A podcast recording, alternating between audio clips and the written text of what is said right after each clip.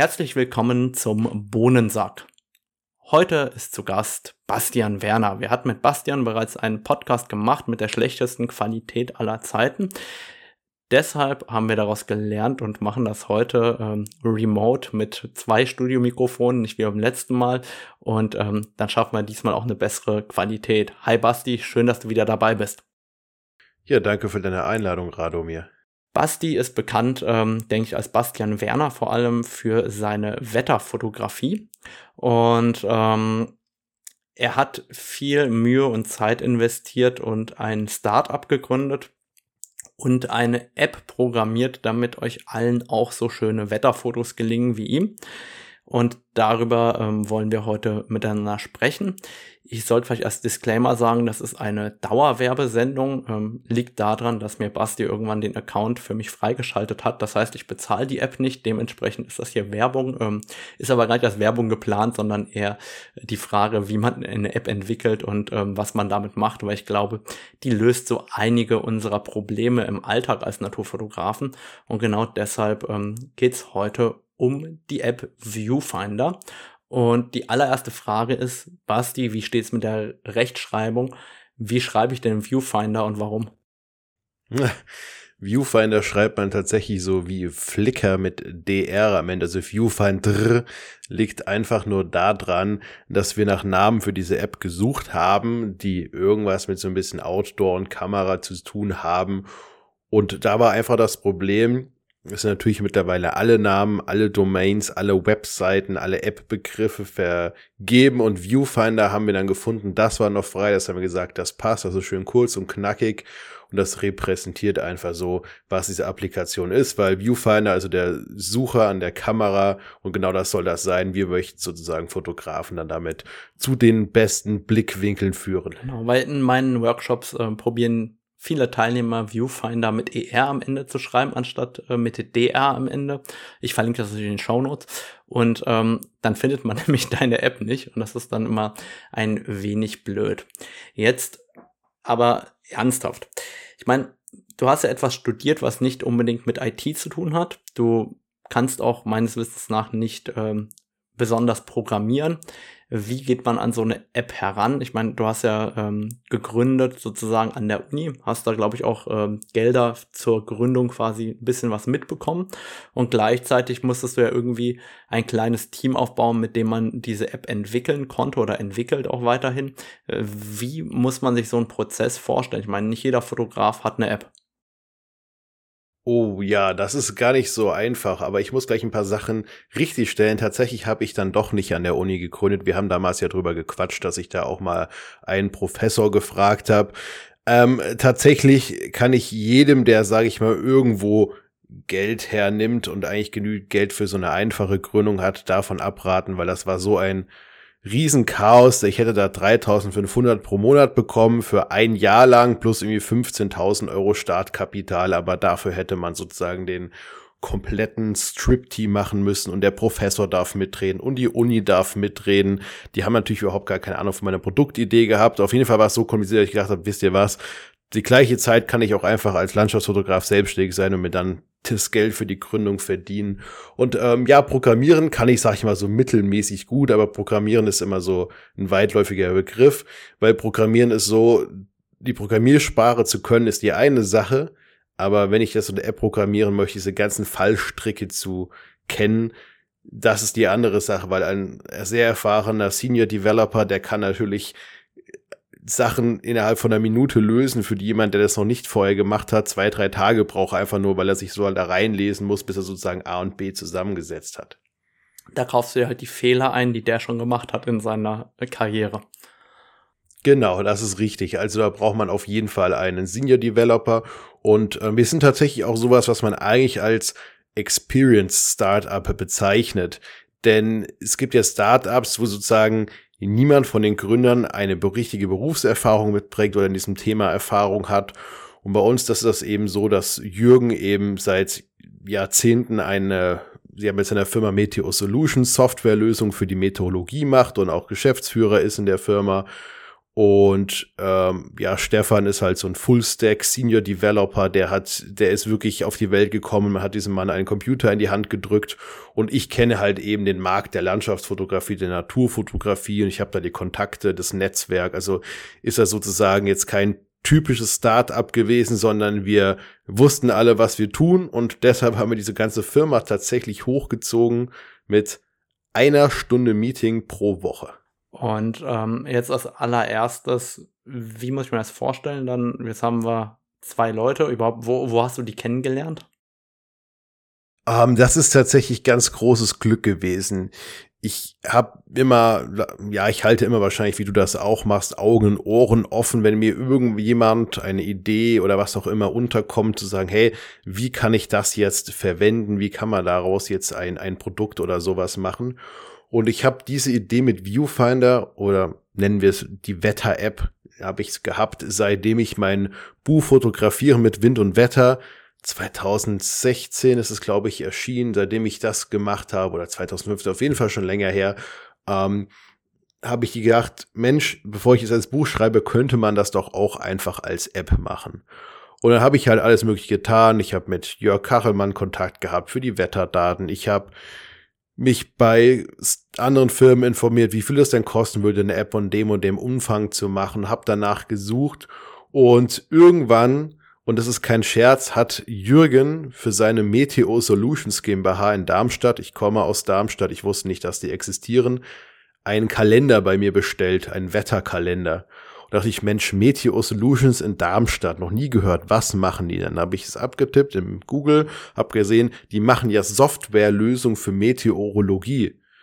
Warum frage ich denn nicht einfach mal da an, ob die Bock darauf hätten, das umzusetzen. Und dann bin ich also da hingegangen, haben mit dem Jürgen habe ich ein Gespräch damals gehabt und der meinte so, ja, ist interessant und übrigens, wenn du deinen Bachelor in der Tasche hast, dann kannst du einfach auch mal gucken, ob du hier nicht Bock hast, bei uns was zu machen. Und so ist es dann eben entstanden, dass ich halt jemand hatte, der die Wetterdaten machen kann. So, das ist schon mal der erste Teil von der Geschichte. Jetzt kommen wir zum zweiten Teil. Das ist die Frage, wie bekomme ich einen Senior Full Stack Developer? Also das sind schon Leute, mit denen man mit einem Jahresgehalt so in die Richtung von 80 bis 100.000 geht. Wie bekomme ich so jemanden dazu, in meinem Startup zu arbeiten? Und zwar ist Stefan einfach jemand, der so gerne Apps programmiert. Also der macht wirklich aktuell um 17 Uhr seine eigentliche Arbeit, macht der aus, bleibt einfach an seinem Rechner sitzen und arbeitet für Viewfinder weiter. Der hat einfach Bock da drauf. Der, der will das einfach tun. Und er hat gern irgendwann, wann war das? Anfang 2020 hat er ganz klammheimlich, einfach nur so in der Freizeit, weil er hat keinen Bock auf Marketing, hat er so ganz klammheimlich eine kleine Landschaftsfotografen-App gemacht, wo ich so meine Fotospots eintragen kann und ich kann auch so ein bisschen ja, Sonnenaufgang, Sonnenuntergang Vorhersage machen und kann halt gucken, welcher Fotospot wäre jetzt ganz geeignet. Das, Aber nur. Das heißt, der selber ähm, fotografiert auch und das heißt, da kommt die Leidenschaft her, überhaupt äh, mit dir zusammenzuarbeiten, sozusagen. Genau, das ist auch eine ganz wichtige Sache, dass man einen Entwickler hat, der weiß, wofür das Produkt geeignet ist weil du sparst dir jegliche Kommunikation darüber. Ich sage ihm einfach nur, mache das so und so und so und er weiß genau, wofür es ist. Wenn ich jetzt einen Entwickler hätte im Team, der jetzt nicht wüsste, wofür das Endprodukt ist, ich müsste ihm erstmal den Zweck davon erklären und das ist ein riesen Kommunikationsproblem, weil ja, es muss viel kommuniziert werden, dann macht das doch falsch der Entwickler, weil er es nicht ganz verstanden hat und das ist bei Stefan nicht der Fall. Er weiß einfach, wofür es ist. Okay, das heißt, der wollte auch seine eigenen Probleme in Anführungszeichen lösen und ist selber begeisterter Fotograf. Das ist natürlich äh, eine mega coole Situation. Genau. Und jedenfalls hatte ich halt dann diese App von ihm gesehen und dachte, Mist, der macht eigentlich genau das, was ich auch machen möchte, nur er hat die Möglichkeit der Wetterdaten nicht. Und ich dachte, dann bin ich zu Jürgen gegangen, mit dem wir eben schon diese Wetterdaten am entwickeln waren. Und, und dann habe ich ihn gefragt, hey, lass jetzt mal Stefan fragen, weil Stefan macht mit seiner App genau das, was wir eigentlich brauchen als so als fehlendes Puzzleteil. Er kann programmieren, er kann eine geile App machen, die war auch wirklich schon damals sehr gut, was er da gemacht hatte. Und dann haben wir den gefragt und Stefan so, ja, geil, hab ich mega Bock drauf, mache ich mit. Das, ich wollte auch schon Wetterdaten in meine App machen, aber das war mir zu kompliziert. und habe ich nicht hinbekommen. Dachte ich, wunderbar. Jürgen kann mit seiner Firma die Wetterdaten machen, Stefan kann die App entwickeln und ich kann das ganze Marketing machen, weil ich kenne die ganzen Szene Landschafts- und Naturfotografen und genau. Dann haben wir uns zu dritt zusammengefunden und haben gesagt, wunderbar, wir gründen jetzt diese Firma. Und wie ging es dann weiter? Also ich meine, jetzt habt ihr eine Idee, ähm, wie viel oder wie viele Monate oder Jahre ging ins Land, bis das erstmal im App Store verfügbar war und was waren so die größten Hürden und die größten Fehler, die ihr über diese Zeit auch gemacht habt? Ich muss dazu sagen, dass Viewfinder eine ziemlich komplizierte App ist. Also man darf das nicht unterschätzen. Es gibt so super einfache Apps und es gibt sehr komplizierte Apps und Viewfinder ist zählt zu diesen komplizierten Apps, weil wir im Hintergrund viele Prozesse laufen haben. Also es war so, dass dann Anfang 2020 war dann Stefan eben mit dabei und da haben wir dann eben so erst einen kleinen Vertrag zu dritt aufgesetzt, dass wir halt planen, diese App zu entwickeln. Und dann ging das eben los. Dann hat habe ich mich eben hingesetzt und habe gesagt, okay, die App muss so und so aussehen. Und ich habe dann was gemacht. Und zwar bin ich hingegangen, habe mir all diese Apps angeguckt, die es gibt. Location Scout, Photohound und andere Apps und habe mir überlegt, warum benutze ich diese Apps nicht regelmäßig? Warum bin ich nicht regelmäßig auf Location Scout und gucke mir dort Fotospots an? Und da habe ich mir also all diese ganzen Landschaftsfotografie-Apps angeguckt und habe mir überlegt, warum benutze ich diese nicht regelmäßig und was könnte man besser machen? Das war sozusagen mein Learning. Also ich wollte sozusagen wirklich mein bester Kunde selbst sein. Ich wollte eine App haben, die all das kann, was ich bei anderen Applikationen vermisse. Und das habe ich dann sozusagen, das nennt man so ein, ja, wir nennen das Backlog. Da gibt es dann sogenannte User Stories. Also eine User Story ist etwas, wenn ein Nutzer etwas in der App machen möchte, wie zum Beispiel, ich möchte als Benutzer gerne Fotospots in der App anlegen können. Diese Fotospots sollen die Information XYZ haben. Und dann macht man eben für verschiedene Funktionen diese ganzen User Stories und überlegt sich, okay, ist das jetzt so eine gewisse Nutzer-Experience, also braucht der Nutzer das, was könnte er brauchen und dabei eben der Vorteil, wir sind unsere eigenen Kunden, Stefan und ich. Wir wussten genau, das brauche ich, um das zu tun. Und dann ging das also dann 2020 dann recht schnell los, so mit der App-Entwicklung. Und Ende 2020 war es dann soweit, dass wir es gesagt haben, wir haben die App jetzt auf dem Standpunkt, dass wir damit jetzt zu den ersten Fotografen, unseren immer noch heutigen Ambassadoren, Referenzfotografen, Influencer, wie man auch immer es nennen möchte. Wir nennen es lieber Referenzfotografen, weil ich finde Influencer nicht so schön, weil es sind dann doch eher Fotografen als typische Influencer. Sind wir hingegangen und dann hatten wir sozusagen das, das erste lauffähige Produkt dann Ende 2020, äh, 21. Gut, und ähm, was waren so die größten Fehler in dem Moment, die ihr gemacht habt über die Zeit? Also gab es da überhaupt Fehler, wo ihr sagt, Mensch, da habt ihr echt manchmal gedacht, ihr seid am Verzweifeln? Äh, tatsächlich nicht. Also es, es klingt jetzt ja wirklich dumm und äh, aber wir sind wirklich straight da durchgelaufen. Also wie schon gesagt, wir haben das mit einer ein Meeting pro Woche haben sich drei Leute, die sich vorher nicht kannten, sozusagen zusammengesetzt und haben diese App hochgezogen. Also wir haben wirklich eine Woche mal die Woche eine Stunde Zoom-Meeting gemacht und wir werden jetzt ähm, im November unser zweites physisches Treffen haben. Das ist ja auch so. Also wir, wir haben eine Firma gegründet, die sehr gut läuft, mit dem zweiten physischen Treffen im November, weil unser erstes und einziges physisches Treffen bisher ähm, ist gewesen zu dritt, als wir wirklich beim Notar waren und dann Mitte 2021 die Firma haben eintragen lassen. Gut. Jetzt ist natürlich die Frage, was kann denn Viewfinder überhaupt? Es gibt ja, ich nenne es mal zwei Bereiche. Den einen nutze ich, das sind die Wetterdaten, der andere ist ein Community-Bereich. Lass uns vielleicht ganz kurz vielleicht mit dem Community-Bereich einsteigen. Da lerne ich erstmal, ähm, wozu ich den brauche oder was mir der bringt. Also der Community-Bereich, da haben wir jetzt tatsächlich auch die letzten Monate nichts mehr dran entwickelt. Ähm, der ruht jetzt momentan so ein bisschen. Wir wollten den so basic ausbauen, dass es halt einen coolen Newsfeed gibt, auf dem ich sehen kann, wenn es neue Fotospots in meiner Umgebung ist. Wir wollten, dass man Kommentare dazu schreiben kann. Und dieser Community-Bereich ist sozusagen so ein bisschen so ein Instagram für Fotospots, kann man das jetzt mal so nennen. Das ist sozusagen dieser eine Bereich, den lassen wir jetzt wirklich ruhen, bis wir mit den ganzen Daten, die du ja schon sagst, ich nutze diese Wetterdaten oder generell die Daten in der App, bis wir sozusagen diesen Daten auf einem Punkt sind, dass wir jetzt alle Daten integriert haben, die wir brauchen als Landschaftsfotografen und Naturfotografen. Und der andere Teil, das sind eben diese Daten. Bei den Daten geht es dann eben darum, dass ich in einer App, also dann in Viewfinder, all die Daten als Naturfotograf habe, die ich zum Fotografieren brauche. Und das sind natürlich erstmal überwiegend ähm, Wetterdaten. 90 Prozent, was ich an Daten brauche, sind Wetterdaten, weil ich muss halt eben einfach wissen, wo gehe ich morgen früh fotografieren, wo ist das Licht am besten, kriege ich Nebel, habe ich ein Abendrot, ein Morgenrot. All diese Sachen, das sind unsere Daten und das ist so dieser Kernpunkt der Applikation. Gut, dann lass uns mal noch mal ganz kurz ähm, einen Schritt zurückgehen zum, also erstmal zu dem ganzen Community-Thema. Ähm, das heißt, dort kann ich als Nutzer im Endeffekt eintragen, äh, ich habe hier eine schöne Fotolocation gefunden und ein Foto dazu einstellen, wenn ich das richtig sehe.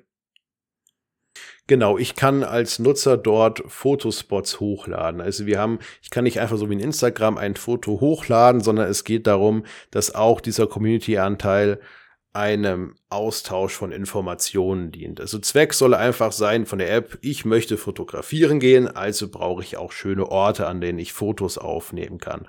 Und in diesem Community-Bereich kann ich eben Fotospots teilen, ich kann also Fotospots hochladen, den anderen zur Verfügung stellen und dafür profitiere ich wiederum davon, dass ich dann neue Fotospots entdecken kann, die ich selbst noch nicht kannte und ich kann natürlich auch in ja, in Regionen, in denen ich mich nicht auskenne, kann ich dann dort einfach hinfahren und kann diese genauso planen, wie ich das zu Hause mache, weil die App funktioniert in einer neuen Region genauso, wie es bei mir zu Hause gewohnt bin. Und das ist so die Community, also Austausch von Fotospots und Informationen. Wie viele ähm, Locations werden dann so am Tag hochgeladen? Also hast du irgendwie so eine grobe Hausnummer?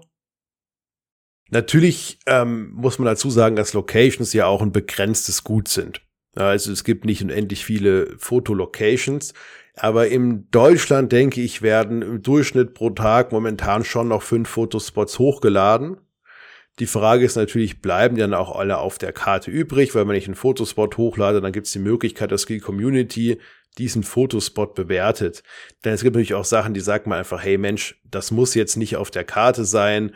Das ist jetzt eigentlich gar kein richtiger Fotospot wie irgendeinen Feldweg hinterm Haus, der zwar beim Nebel schön aussah, aber es ist ja kein Fotospot, also niemand würde jetzt hinter mein Haus fahren und meinen Feldweg fotografieren. Warum sollte er das denn tun? Sowas kann man dann rausvoten. Ähm, genau, jetzt kommen natürlich dann auch weitere Länder hinzu. Da werden momentan auch Fotospots hochgeladen. Also wir haben jetzt in Deutschland glaube ich, knapp über 10.000 Fotospots. Okay, vielleicht sollte ich da mal reinschauen und äh, mir auch den einen oder anderen angucken. Jetzt kommen wir mal rüber auf die andere Seite, nämlich eigentlich den Wetterdaten. Das ist ja das, was äh, mir im Kopf rumschwebt. Ähm, ich muss zugeben, neben dem stinknormalen Wetterbericht Weather Pro, um zu gucken, ob ich morgen eine Regenjacke brauche oder nicht, äh, nutze ich zunehmend immer mehr Viewfinder, muss ich sagen. Ähm, Jetzt ähm, ist ja so, du kannst erstmal einen Wetterparameter auswählen, was äh, möchtest du gerne erleben. Also das ist ja Himmelsröte, sichtbare Himmelsröte, goldene Wolken, Sonnenauf- oder Untergang, blaue Stunde, ähm, verschiedene Sachen wie niedrige Wolken, mittelhohe Wolken, hohe Wolken, Nebel, dichter Nebel, Gewitter, Sternenhimmel, Wasserspiegelung und so weiter. Das heißt, wir haben erstmal probiert oder ihr habt probiert, alles abzubilden, ähm, was mich als Fotograf äh, interessiert. Jetzt erklär mir vielleicht mal, warum gibt es eigentlich einen Parameter Himmelsröte und sichtbare Himmelsröte, die ich beide prüfen muss. Hätte man das nicht zusammenfassen können in eins und wenn ja, warum? Ja, das ist eine interessante Frage, die kriegen wir oft gestellt. Und nein, wir können in der App tatsächlich nicht Himmelsröte und Sichtbarkeitshimmelsröte zusammenfassen. Das ist tatsächlich ein einfach zu erklärendes mathematisches Problem. Ich habe sozusagen eine zweidimensionale Karte. Und was kann ich denn da tun? Also eine zweidimensionale Karte mit so einem Farboverlay. Das ist eigentlich nichts anderes, außer eine dreidimensionale Funktion. Ich habe X- und Y-Achse, das ist sozusagen die Ebene und in der Z-Achse, da ist mit dem Farbwert ne, sozusagen wenn ich jetzt so von oben auf mein Smartphone-Display drauf gucke, kommt sozusagen die Z-Achse da raus, ist auf der Z-Achse der Farbwert, das ist dann letztendlich die Information, die ich haben möchte. Ne? Ich gucke also XY, das sind dann die Koordinaten, an welchem Ort in Deutschland, was ich X und Y trifft sich jetzt als Punkt auf der Karte in äh, Berlin oder bei dir in Saarbrücken. Und dann habe ich dann der Stelle einen Farbwert, das ist dann sozusagen der Wert auf der Z-Achse. So, jetzt habe ich aber zwei verschiedene Werte. Ich einmal die Himmelsröte, also die Wahrscheinlichkeit, wie hoch, wie wahrscheinlich die Wolken rot werden. Das sind die Wolken zwischen zwei und zwölf Kilometern Höhe. Das ist ja einmal die Wahrscheinlichkeit. Dann habe ich aber das Problem, es könnte ja Nebel auftreten. Und der Nebel liegt dann im Tal, aber üben, wenn ich über dem Nebel wäre, dann könnte ich ja zum Beispiel diese Himmelsröte sehen. Aber in diesem Fall wird die Sichtbarkeit für genau dieses Tal auf 0% gesetzt, weil ich kann ja, wenn ich nicht im Tal bin, weil der Nebel da ist, die Himmelsröte oben drüber nicht sehen. Weil die Wolken ja dreidimensional sind, gibt es also sozusagen Wolken, die einen positiven Beitrag dazu leisten, dass der Himmel rot wird und es gibt dann wiederum Wolken, ganz niedrige Wolken, Nebel, tiefe Wolken, Hochnebel, die keinen positiven Beitrag zur Himmelsröte leisten, sondern einfach nur stören den Himmel verdecken. Und jetzt kommt dann der mathematische Punkt, äh, warum das mathematisch nicht vereinbar ist, diese beiden Sachen zu haben. Ich hätte, möchte dann sozusagen in einem Punkt, an einem Z-Wert möchte ich sozusagen zwei, zwei Werte darstellen. Damit hätte ich dann eine überbestimmte Funktion. Und das ist mathematisch nicht möglich. Also ich kann sozusagen nicht die Himmelsröte und die Sichtbarkeitshimmelsröte mit einem Farbwert repräsentieren. Gut, ah, das, das heißt, halt ähm, jetzt stellen wir uns das in der App vor, wenn ich ein Nutzer bin und jetzt äh, gehe ich hier einfach mal rüber und schau mal, wie ist denn das Wetter in Kaiserslautern, beziehungsweise wie ist denn die Himmelsröte in Kaiserslautern, da muss ich immer anschauen, erstmal, habe ich überhaupt die Chance auf Himmelsröte, also Himmelsröte prüfen und danach möchte ich prüfen, ob diese auch sichtbar ist, korrekt? Genau. Das ist aber auch äh, für Leute im Gebirge ganz intuitiv und wir werden dann auch noch äh, zum Beispiel ergänzen auf der Sichtbarkeitshimmelsröte, dass wir dort auch den Nebel eintragen, dass ich sagen kann, okay, Sichtbarkeit ist 0%, aber die Sichtbarkeit ist 0%, weil es Nebel ist, dann kann ich ja vielleicht noch nebendran auf einem Berg hochfahren, der höher ist als der Nebel. Das wird natürlich jetzt auch noch kommen. Super. Jetzt ähm, solltest du vielleicht noch für die Nutzer einmal ergänzen, ähm, Thema Nebel und dichter Nebel. Was unterscheidet das ähm, für denjenigen, der diese App heute runterlädt, weil er sagt, super, so eine App will ich auch haben? Genau, das, die beiden Parameter sind vor allen Dingen daraus entstanden, dass es in den Wettermodellen oder die, den Wetterparametern, die man überall finden kann, keine Unterscheidung zwischen den einzelnen Arten von Nebel gibt. Wenn ich jetzt Nebelschleier habe, dann handelt es sich dabei so um feine Schleier morgens auf den Wiesen oder im Sumpf, wo das Licht durchkommen kann. Wenn ich jetzt aber so einen dichten Nebel habe, so eine richtige graue Suppe, wo so ein ganzes Flusstal einfach grau ist und ich habe da kein Licht durch, dann muss ich ja andere Fotospots verwenden. Und es gibt eben Fotospots, die funktionieren cool mit den Nebelschleiern, zum Beispiel die Mehlinger Heide, da hatten wir doch auch schon mal, ach nee, da hatten wir hier, guck mal, da haben wir zusammen dieses Interview aufgenommen gehabt. Äh, nee, für das Mentoring wollten wir da vorstellen, da haben wir da vorgestellt. Da waren wir in der Millinger Heide. Genau, da war ja, glaube ich, auch ein bisschen Nebel morgens. Und das ist zum Beispiel so ein Tag, da ist es eben super für Nebelschleier so eine Landschaft zu nehmen. Aber wenn ich jetzt da zum Beispiel so einer grauen Suppe hinfahren würde in so eine Heidelandschaft, dann würde mir das nichts bringen. Das heißt, Nebel sind die Nebelschleier und dichter Nebel ist die Nebelsuppe oder wie ist das jetzt für jemanden, der sich damit nicht so viel beschäftigt? Wenn ich jetzt, genau, also Nebel ist erstmal bei uns eine Wahrscheinlichkeit. Das heißt, du kannst sehen zwischen 0 und 99 Prozent Wahrscheinlichkeit, dass es an einem Ort Nebel gibt. Und wenn ich jetzt als zweiten Parameter den Parameter dichten Nebel hinzuziehe, dann kann ich dann die Bereiche sehen, wo dieser Nebel besonders dicht sein soll. Dann sehe ich dann, dass sozusagen der Bereich mit dem dichten Nebel immer kleiner ist als der Bereich mit der hohen Wahrscheinlichkeit für Nebel. Ne, dichter Nebel ist immer so, ein, so, ein, so eine, sage ich mal, so eine Untergruppe vom Nebel selbst. Und dann kann ich also sagen, okay, ich habe hier eine hohe Wahrscheinlichkeit für Nebel, aber an dem gleichen Ort wird kein dichter Nebel gezeigt, also weiß ich, ah, das gibt jetzt wohl eher Nebelschleier. Wenn ich aber für den gleichen Ort sehe, oh, da reagiert auch der Parameter dichter Nebel drauf, dann weiß ich, das wird eine richtig dicke graue Suppe und man kann sich auch gleich noch die Höhe angucken. Also wir geben wirklich die Oberseite des Nebels an über dem Meeresspiegel, wie hoch wird der Nebel sein. Das ist auch mein Lieblingsparameter, nutze ich selbst jeden Tag, weil es gibt keine andere App und weil wir den Algorithmus selbst entwickelt haben. Ich habe den entwickelt, die Meteor Solutions haben den programmiert dann.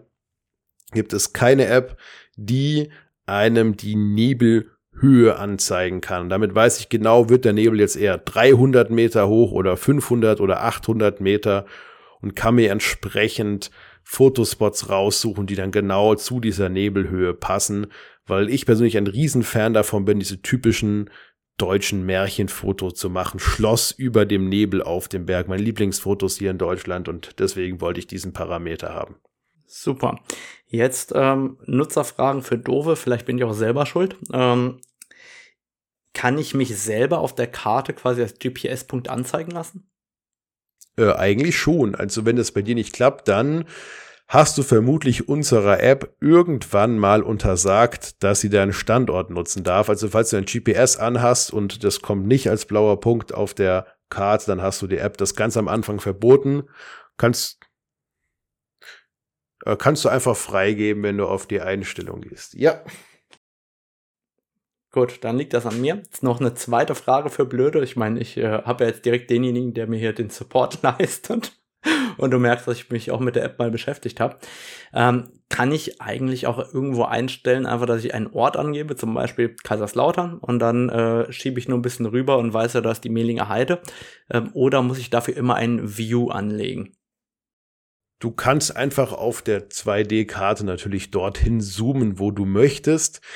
Was wir momentan noch nicht drinne haben, das sind einfach Ortsangaben einzugeben. Also ich kann keine Suchfunktion machen und eine Suchanfrage nach einer bestimmten Ortsangabe. Das liegt ganz einfach daran, dass sich alle Anbieter für diese Suchfunktionen, weil die sehr rechenaufwendig sind, sich sehr gut dafür bezahlen lassen. Also ich sage mal, so eine Hausnummer für 100 Suchanfragen, teilweise schon sieben oder so, sagen wir 10 Cent bis 50 Cent. Das ist ein ziemlich Haufen Geld, wenn du jetzt mal ausrechnest, was so ein Abo kostet. Und wenn ich dann da 100 Suchanfragen im Monat mache, dann ist sozusagen ja das Abo-Geld schon ganz schnell schnell wieder weg. Deswegen bieten wir das momentan noch nicht an. Okay, weil das ist tatsächlich eine Funktion, die ich persönlich äh, in der Tendenz am meisten nutzen würde, wenn ich mir das so vorstelle. Ähm, ich lege mir selten die Views an, sondern weiß auf der Karte, wo ich hin will. Und anstatt, äh, oder damit ich überhaupt näherungsweise in die Richtung komme, gebe ich dann den Ort an, wo ich ungefähr im Auto rausfahren würde von der Autobahn, zum Beispiel Kaiserslautern. Und dann ähm, würde ich einfach drei Meter weiterschieben und gucken, ah ja, da ist die Location. Das heißt, ähm, ich kann verstehen, dass es äh, rechnerisch teuer ist, trotzdem vermisse ich das manchmal in der App. Jetzt ja, wir werden es einbauen. Also es, es wird kommen bei ähm, Mapbox, mit denen wir zusammenarbeiten, gibt es jetzt mittlerweile eine günstige Variante für diese Suchfunktion. Die bieten das jetzt auch an und da werden wir dann sicherlich irgendwann was einbauen. Aber es ist nicht unsere Priorität momentan, es ist eher auf den Daten noch. Okay, welche Länder werden denn jetzt in Zukunft dazukommen, außer Deutschland? Ähm, ganz Europa, also wir sind jetzt schon mit den Wetterdaten für die ganze EU mit dabei oder sage ich mal weitestgehend noch außenrum Europa, Island, Norwegen, Türkei, Nordafrika ist auch alles mit dabei.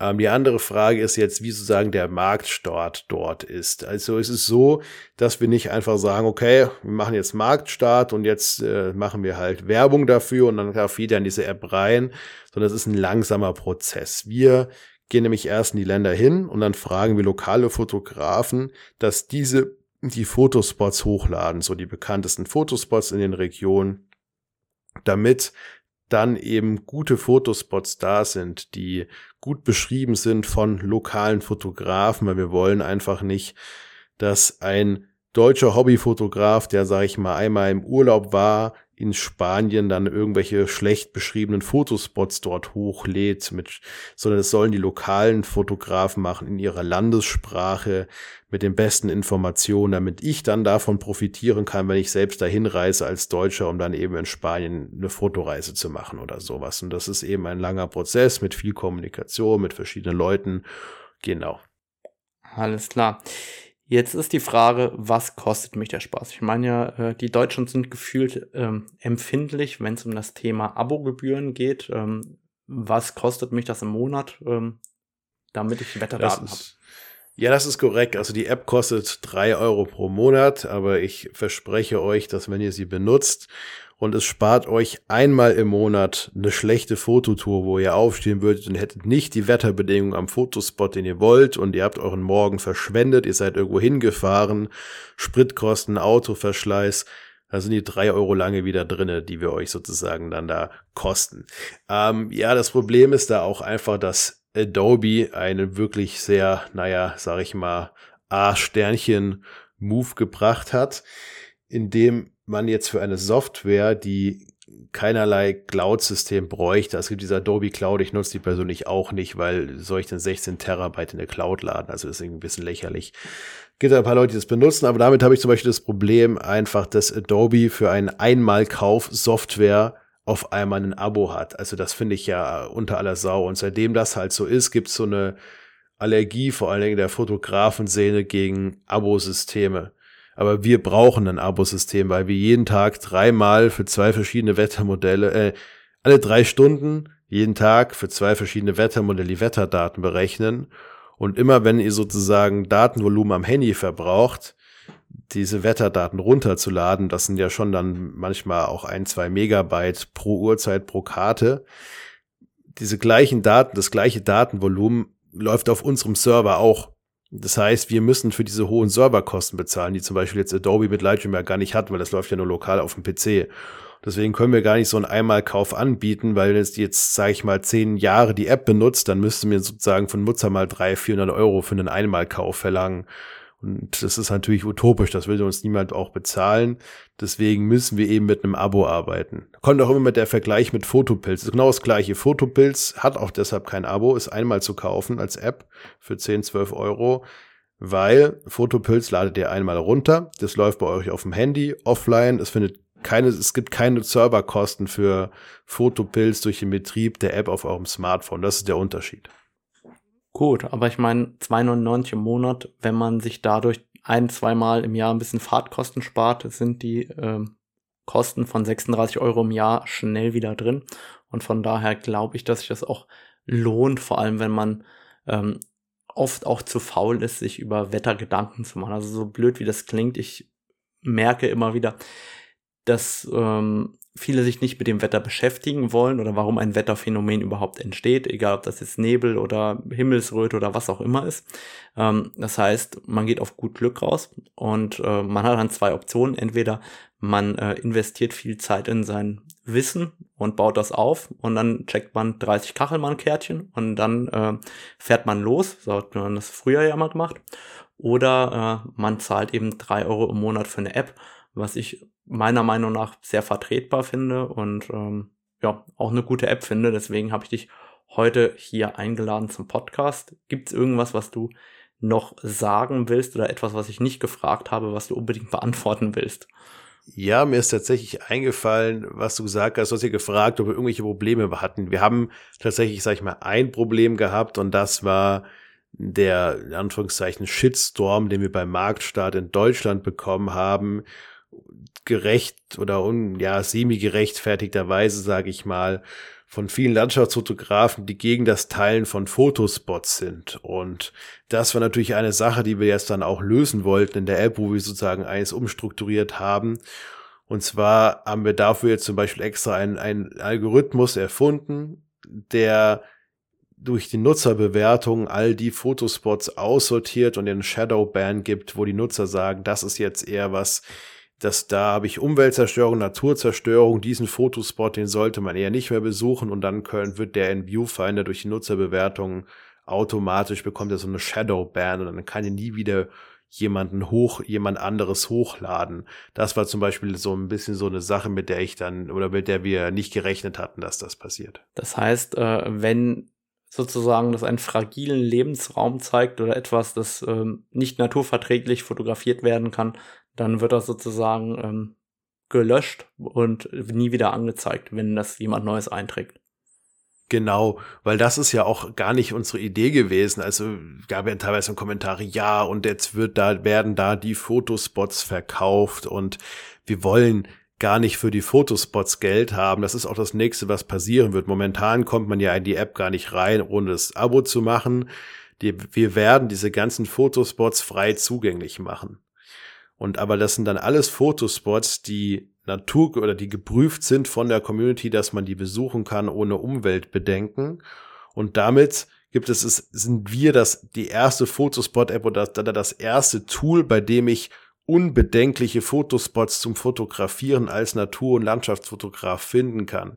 Ich weiß einfach wunderbar, ohne wenn ich jetzt ein, ein Anfänger bin und ich will jetzt fotografieren, dann finde ich da Spots und ich muss mir keine Sorgen drum machen, dass ich einen Fotospot finde, da wo ich jetzt noch irgendwas zusätzlich kaputt machen würde oder so. Und dann finde ich so viele Fotospots, wie ich meine Lebzeit nicht fotografieren kann, mit den richtigen Wetterdaten, damit ich auch weiß, wann das schön ist, da fotografieren zu gehen.